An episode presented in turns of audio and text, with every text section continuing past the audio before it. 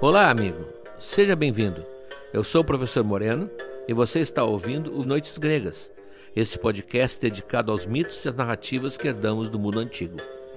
Salve ouvintes! Aqui quem fala é o Felipe Speck, com a voz um pouquinho rouca, chegando ao episódio de número 48 do Noites Gregas. Nós aqui seguimos na saga de Troia. No episódio passado, nós falamos dos pais de Aquiles, Peleu e Tétis, e hoje nós vamos tratar do próprio Aquiles, mais especificamente sobre a sua formação. O seu mentor, é claro, foi o centauro Quiron, que é o grande professor da mitologia, e foi ele, o Quiron, quem viu em Aquiles a vivacidade digna dos grandes guerreiros. Neste episódio, o professor Moreno então mostra o caminho trilhado pelo herói antes de ele embarcar para Troia. A gente fala desde o intento da mãe em livrá-lo de um oráculo trágico e aí, inclusive, tem uma discussão interessante sobre a imortalidade e a invulnerabilidade de Aquiles, até o momento em que ele é descoberto por Ulisses, que o convoca para a guerra lá na ilha do rei Licomedes. Vamos nessa? Então, um bom episódio.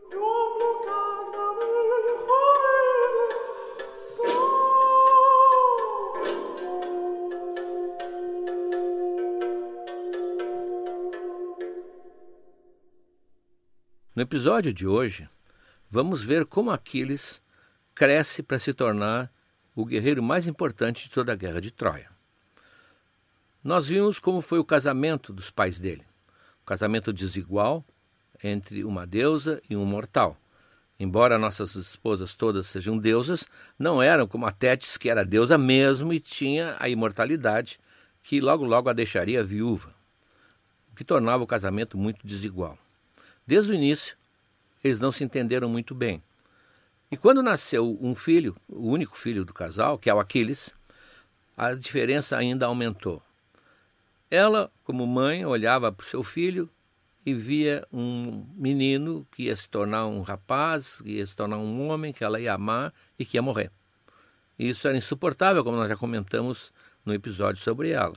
E ela resolveu tentar lhe dar a imortalidade. Nós vamos ver que é uma grande confusão, uma grande discussão sobre a característica especial que aqueles tinham, se era a invulnerabilidade ou a imortalidade. A versão mais séria diz que ela queria transformá-lo em um rebento imortal, que pudesse viver com ela eternamente, como a mãe quer com seu filho. De que forma ela fez isso? No episódio de Deméter, quando ela está no auge da depressão porque a filha dela desapareceu, a Perséfone, e quando ela caminha sem rumo pela Grécia, ela é acolhida por uma família que a trata muito bem, que lhe dá um pouco de alívio da sua tristeza ao dar um menino para ela criar.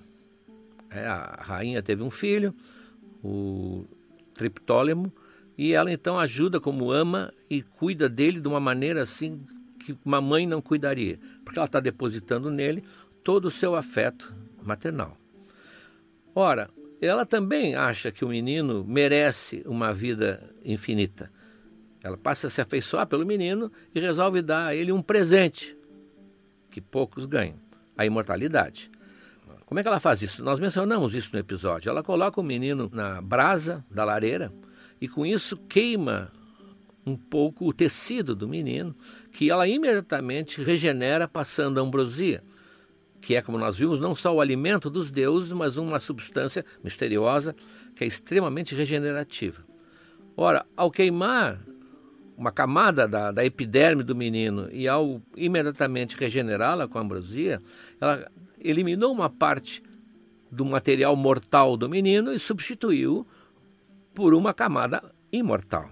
A ideia seria como uma cebola, ah, se me permite a imagem, e trocando pouco a pouco até que de repente o menino estaria completamente já livre do peso da mortalidade. Só que pode-se imaginar o berreiro da criança, pode-se imaginar a cena, a mãe que dormia exausta, amamentava, a mãe acorda e vai lá e vê a cena, não entende, evidente, óbvio que não entende, sai correndo, quer tirar a criança do colo da Deméter. A Deméter, inclusive, deixa a criança cair no chão, na confusão, e ela fica furiosa e aí ela se revela como deusa.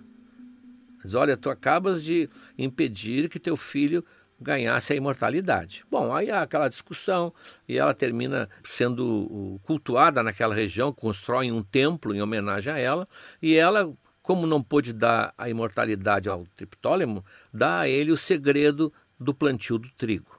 Aí seria a transmissão da agricultura para o homem. Então esse é o expediente que a Tétis vai usar. Ela começa a colocar o pequeno Aquiles também no fogo e regenerá-lo com a ambrosia. Claro que o Peleu, que é o pai, um dia acorda, vê aquilo, há uma discussão feroz entre eles, que no fundo não era só discussão sobre aquilo, é um momento em que afloram todas as diferenças. Quem é adulto sabe como isso acontece. E essa violenta DR, como se chama, resulta nela abandonando a casa, abandonando o marido e abandonando o filho. O Aquiles vai ser criado sem mãe por causa disso. Por causa dessa atitude, ela vai ter culpa, não vou dizer a vida inteira, porque ela é imortal, mas ela vai ter culpa em toda a saga de Troia. Ela é uma mãe culpada e que tenta tenta recuperar o filho que ela perdeu. Em todas as, as instâncias da vida de Aquiles na guerra, nós vamos ver a presença de Tétis, protegendo-o, tentando evitar que ele morra e tentando tirá-lo da guerra, conseguindo armas novas junto a Hefesto, falando com Zeus. Ela, a Tétis é um personagem não tão visível quanto os guerreiros na Ilíada, mas que atua muito no desenvolvimento da história. Bem, Peleu, Peleu é um herói. É um herói que participou dos Argonautas, participou da caçada do javali da Calidônia. Então ele tem uh, trabalho cinco dias por semana, nove horas por dia. Ele bate ponto lá no setor dos heróis. O que é que ele vai fazer com uma criança pequena? Ele ama o filho, mas fica um pai sozinho. Um pai que não tem noção de como se cria uma criança. Então ele, assim que pode, menino chega a uma certa idade, uns 4, 5, 6 anos, ele leva o menino ao grande professor, ao grande, a grande figura que representa o pedagogo sábio que cria e forma homens especiais. É o centauro Quiron. Falamos nele várias vezes e vamos continuar falando. O Quiron foi o mentor do Esculápio, do Jazão, do Hércules, do Castor e Pollux, os irmãos de Helena, quer dizer, pela academia Kiron, vamos chamar assim, passaram grandes personagens da mitologia. E sempre ele incutindo neles não só a cultura, o amor pela arte, pela poesia, pela lírica, como também as artes marciais da época, luta com espada, com lança, a caça, conhecimentos importantes da farmacopeia vegetal, ele era entendido em ervas que curam a pessoa saía com uma formação excelente. Seria hoje um mentor extremamente bem cotado no mercado, na falta que temos hoje de Quirons. Ali, Aquiles vai se formar o grande Aquiles. Como um bom professor, o Quiron logo percebe as peculiaridades dos seus alunos.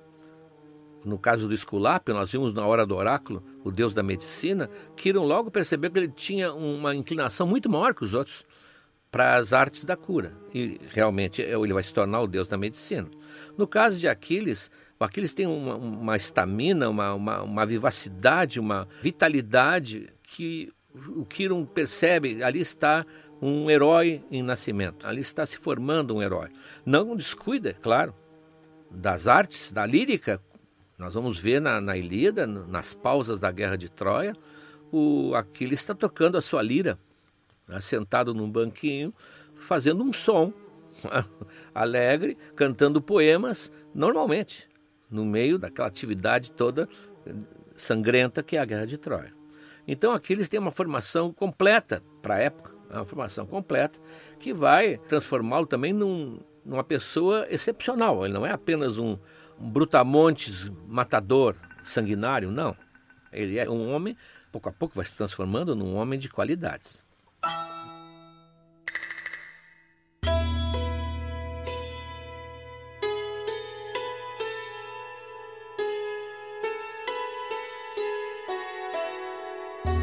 Bom, enquanto isso, estão se juntando os fios do destino que levarão à guerra de Troia. Nós vimos no episódio passado que Paris é reconhecido como príncipe da casa de Príamo em Troia e como ele se envolveu sem querer naquele julgamento das deusas, do qual ele saiu, com a promessa de que teria nos seus braços a mulher mais bonita do mundo, Helena de Esparta, que depois nós vamos conhecer como Helena de Troia.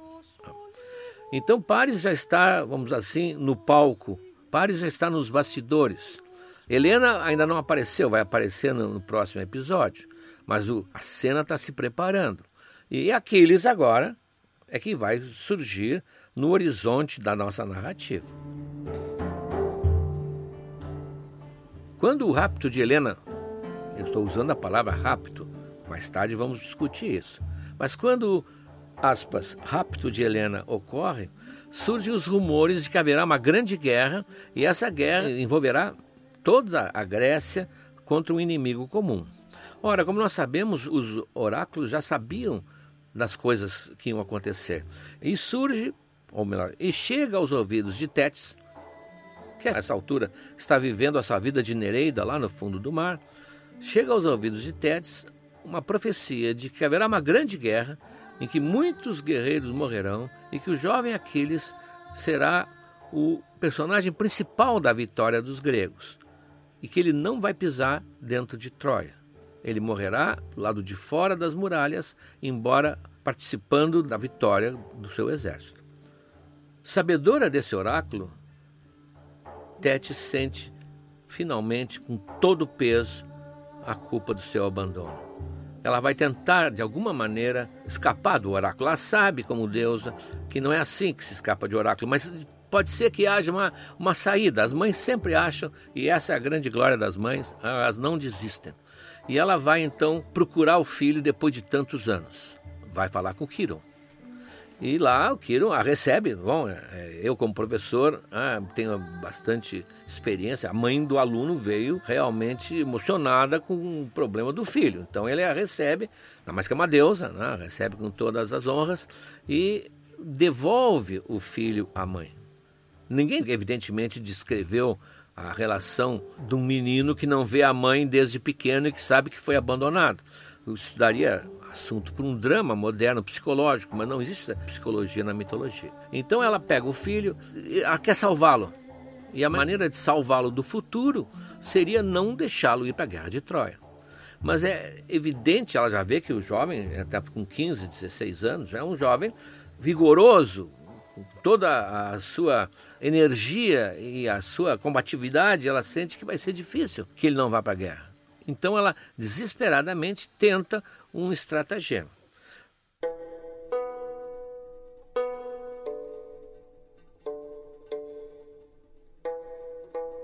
Ela sabe que o alto comando grego está arregimentando todos os chefes para se juntarem à grande esquadra que irá contra a Troia. E que há informações também de que eles procuram por Aquiles. O nome de Aquiles já é famoso. Ele é um jovem promissor, comparando com o esporte, se eu posso, é como era Pelé, jovem, 17 anos, na Copa de 58. Como foi algum tempo atrás o Neymar, não dá para ir sem ele. Os chefes gregos mais experientes dizem: não, tem um jovem assim, assim, embora seja muito jovem, ele é indispensável. Vamos incorporá-lo também. E procuram, ninguém sabe dele. Ninguém sabe onde ele está. Ninguém sabe que ele está com Kiron. Não havia divulgação desse fato. E o encarregado de pesquisar, de chefiar a pesquisa, de comandar a comissão que busca por Aquiles, é Ulisses. Ulisses, que ocupa um, papel importante, como nós vamos ver, no comando geral do exército, porque ele é o, ser mais pensante que tem, Ulisses organiza as buscas. Vão emissários em todas as partes, em todos os lugares, todas as ilhas, o que significa muita coisa, no caso da Grécia, verificar se lá não está hospedado, não está sendo criado, educado um jovem assim, assim, assim. Nada, nada. E voltam com a resposta: nada, não existe. Nem sinal dele, ninguém ouviu falar. Aí o, o, o Ulisses diz: Mas vocês procuraram em todos os lugares, procurem de novo. Eles procuram de novo e voltam. A resposta é nada. Vocês foram em todos os lugares de novo? Aí um diz: Não, Não. Num a gente não foi de novo. Mas nem precisa. Ah, claro que Ulisses né, diz, que lugar é esse? Ah, é na ilha de Esquiros. Na ilha de Esquiros só tem moças do rei Licomedes. Parêntese, Licomedes é o rei que matou Teseu. Quando o hospedou e ficou com medo que Teseu quisesse tomar do poder dele. Fechar parênteses. É um bom sujeito, Licomedes, mas ele tem só meninas. Os deuses não o abençoaram, veja aquela ideia antiga, ah, e só lhe deram filhas, tem 50 filhas. Não vai, lá não tem Aquiles. O Ulisses é lá que ele deve estar. É evidente que é lá que deve estar. Então o que, que ele faz? Ele compra, manda comprar um navio comercial fenício, porque os fenícios eram comerciantes, veste uma roupa de mascate, aqueles vendedores ambulantes, abarrota o porão do navio. Quando digo porão do navio, é um naviozinho, né? Porque não tinha um grande calado. Abarrota o porão do navio de mercadorias, tecidos, joias, fitas coloridas, contas para fazer colares e vai até essa ilha, pretextando que ele era um comerciante ambulante, estava andando de ilha em ilha e que ele pedia licença ao rei, ao Licomedes, para mostrar para suas filhas, as mulheres do palácio, que certamente elas gostariam, se interessariam por alguma mercadoria.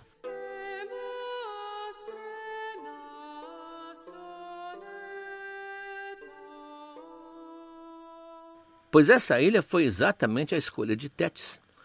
Tétis, como deusa do mar, uma das divindades do mar, ela também uh, conhecia bem as ilhas e os caminhos entre as ilhas, e ela sabia, quando passava por lá, que Licomedes a olhava com um olhar que toda mulher entende. Ele realmente a admirava, ele a idolatrava, fazia cerimônias de sacrifícios para ela e ela resolve aparecer lá pessoalmente. Quando ela, imagino que ela desça, não sei, deusa desce, de ver lá de cima, ou quem sabe sai do mar, de qualquer forma, o Licomedes sente as pernas afrouxarem. A sua deusa está ali em pessoa. E ela então se dirige a ele amavelmente. Licomedes, eu te admiro muito pela tua família, pela maneira como tu governas o teu reino, e vim te pedir um pequeno favor que eu acho que o amigo não vai me negar. Eu tenho uma filha a irmã de Aquiles, ouviu falar no Aquiles? A irmã dele, chamada Pirra, que ela foi criada só do lado dele e ficou com gestos e uma postura e gostos muito masculinos. Ela não, não tem a feminilidade, ela não sabe ah, tecer uma trança, ela não sabe ajeitar o manto. Eu gostaria que ela aprendesse essa arte feminina com as tuas filhas. Eu soube que tu tem 50 belas filhas. É uma academia. Eu gostaria que ela ficasse aqui algum tempo, talvez uns seis meses, não te importasse, e com isso ela ia sair daqui exatamente como eu gostaria que ela fosse. Bom, o, Licomedes, o que ela pedisse, o Licomedes cederia. Agora, e mais ainda, ter junto a ele uma filha da deusa que ele idolatra. Ah, então é, ele vai ser, ele que é o Aquiles, vai ter que se travestir. Essa é uma daquelas cenas em que o herói já apareceu no caso do Hércules. Lembra que ele tem que se vestir de mulher? e se veste alegremente, não tem problema nenhum com isso, em que o herói vai ter que se vestir de mulher e viver uma vida feminina.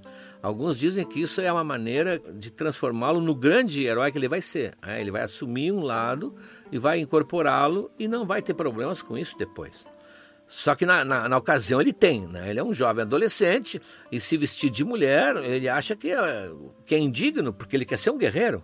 Mas ela o convence as mães convencem. Ah, então ele que tem cabelos longos e tem umas feições belíssimas, né, delicadas, ele se veste de uma mocinha que tem mais ou menos uns 60 centímetros mais de altura que as outras. Porque ele é, ele é grande e tem ombros muito largos.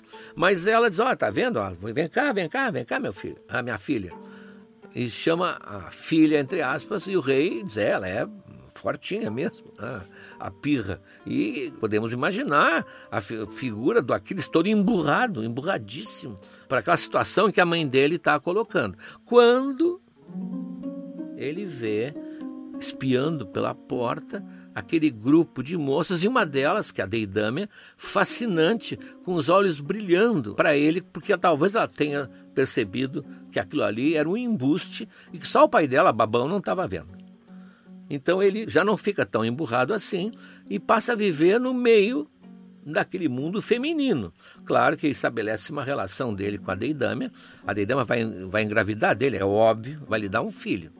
Mas quando Ulisses chega lá com as mercadorias e as mulheres todas vão dar uma olhada, o que é que tu veio, o que é que não tem, o que é que tem, ele, totalmente entediado, olhando pela janela, para o lado de fora, nada interessado no que está acontecendo. E Ulisses, bom, não tem dúvida, é ele, é ele.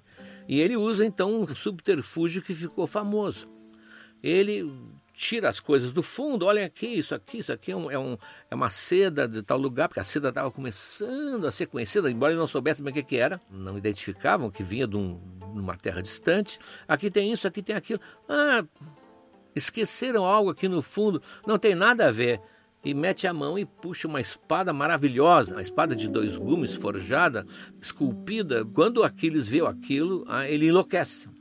No fundo, ele foi achado porque ele queria ser achado. Ele ah, joga para longe o manto que ele estava usando, tira a tiara que ele estava prendendo o cabelo, pega a espada, sacode-a no ar e diz: Vamos embora que eu quero ir para essa guerra, eu quero ser herói.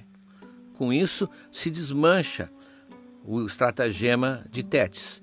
Ele vai e está vibrando porque vai.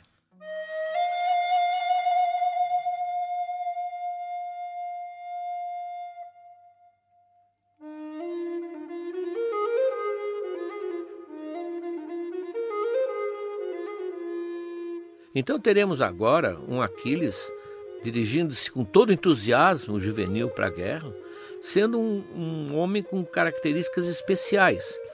Imortal ele não era, porque o experimento de Tétis com a ambrosia não foi executado até o fim e, portanto, ele não ficou imortal. Invulnerável também não pode ser, porque ele é ferido na Ilíada, uma lança pega de raspão no braço, ele sangra. O que não, tem nada de mais. Os deuses também não são invulneráveis, podem ser feridos. Então há uma discussão entre a invulnerabilidade e a imortalidade dele.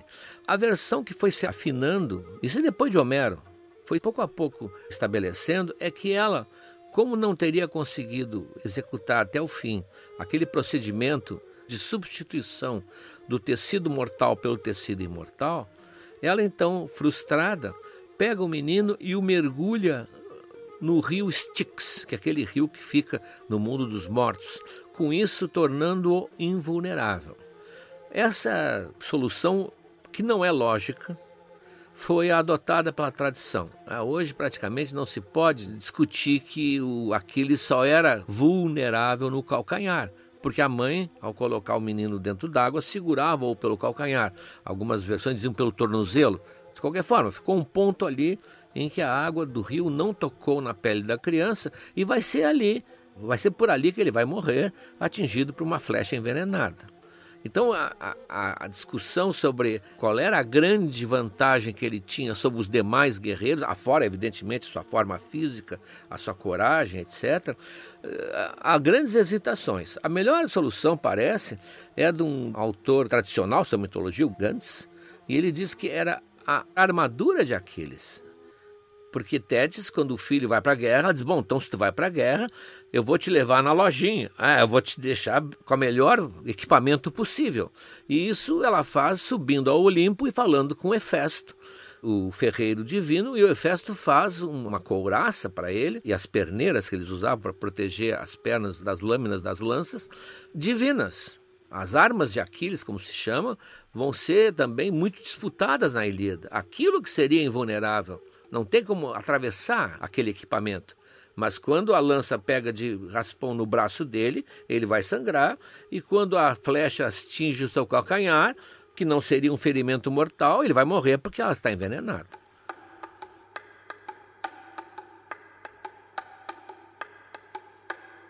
As peças estão se arrumando no tabuleiro para que o jogo comece.